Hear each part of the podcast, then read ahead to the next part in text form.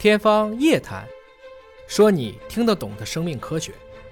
刘老师，今天来向您请教一下营养方面的话题啊。在怀孕期间，除了妈妈婆婆会给很多的饮食上的营养的支援之外，还会有很多亲戚朋友啊、闺蜜啊、各种小道消息啊、海外带过来的各种营养品啊、西方的这种添加的各种什么东西的营养素啊，那这个吃起来是不是也存在着可能吃错了或者吃多了？还真是这么回事儿。举一个例子哈，就是咱们现在有一些在不容易怀孕的人，他会接受一些医学干预，比如说做输卵管的这个再通，然后呢做这个输卵管的一个碘造影剂的输注。这个输卵管的碘造影剂输注呢，它会直接打到盆腔里面啊，不像咱们往血管里面去打造影剂，它是会随着血循环的很快就可以排泄掉。那这个进入到盆腔以后呢，碘造影剂呢就会。比较慢的哈，被这个盆腔的这个黏膜呀吸收，再回到血液循环，再排泄，所以在体内滞留的时间呢，有的时候会长达三四年。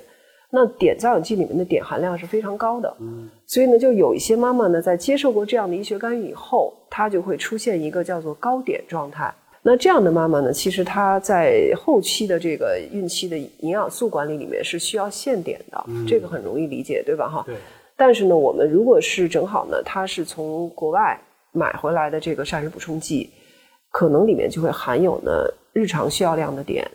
然后再加上我们在国内啊会接受到碘盐的干预，对，可能在孕期还特别会注意吃水产品、海产品、藻类，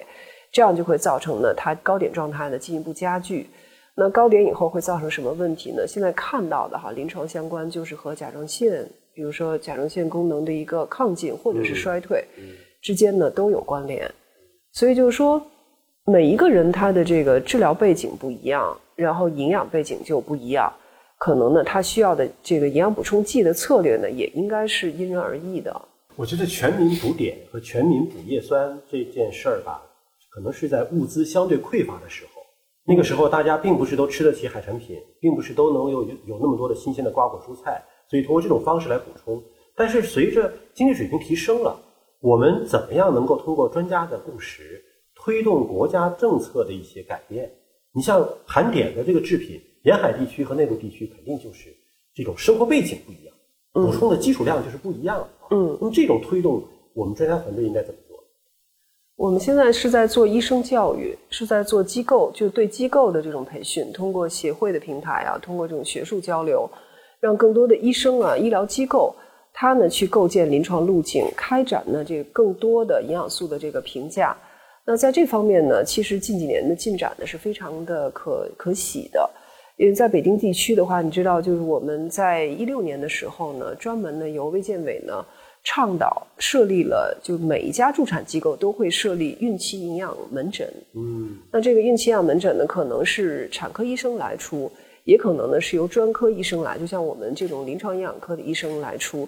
所以这样的话呢，就是会动员他们的检验科呀，或者是第三方检验机构的引入呀，来开展呢相应的这种检测服务。那这样的话呢，就是受试者呢，或者说叫患者吧，或者叫孕妇啊，他就有机会呢去根据自己的临床情况呢，选择必要的检查，来明确我的问题到底是什么，策略应该是什么。所以这件事情呢，我们会做得越来越精细，越来越到位。但是这个过程呢，其实是应该是还需要一些时间，还没有呢，就是分布到全国各地。其实道理很简单，你先测一下自己缺啥，你再有针对性的去补充，对吧？对。已经过量了，已经足量了，你就不要补了。对。但关键是在全国什么样的地方可以做个体的营养素的评估呢？现在呢，我们其实主要的。希望啊，就做这件事情呢。当然，首先是各地市的这种核心的妇幼保健机构。嗯，妇幼保健机构呢，是咱们国家特有的一种专科医院。那就是说，是产检的地方，是孕妇生孩子的地方。大多数孕妇呢，都是会选择当地比较好的助产机构呢去做这个产检。所以在这样的机构呢，率先去推广呢这个微量营养素的检测和评价，我觉得呢是最有希望的。他们有这个能力吗？现在？嗯，这个问题问的也挺到位的，因为 说实话，因为专科医院吧跟综合医院的差距呢就在这里，他们更多的还是关注专科问题。在历来呢，可能经过这几十年的发展吧，建国以来的这几十年发展，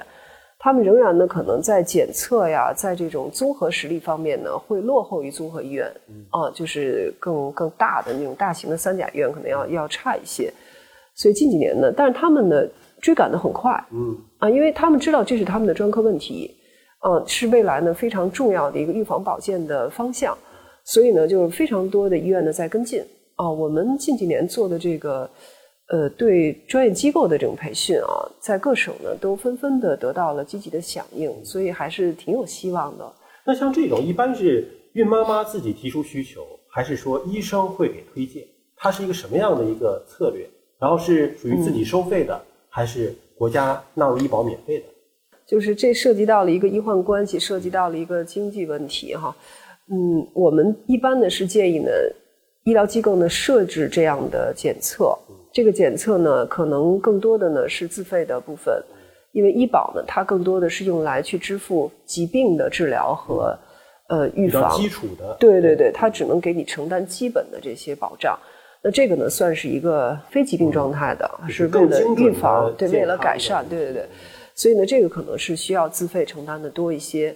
那么，当然呢，也有一些情况下呢，是可以选择呢由由这个保险来支付的，就是它明确有，比如我有不良孕史，嗯，我明确呢是有疾病状况在的，那它确实比较容易导致某些营养素的缺乏。这种情况下呢，我觉得就有理由呢去给他开具相应的检查，来进行呢进一步的治疗。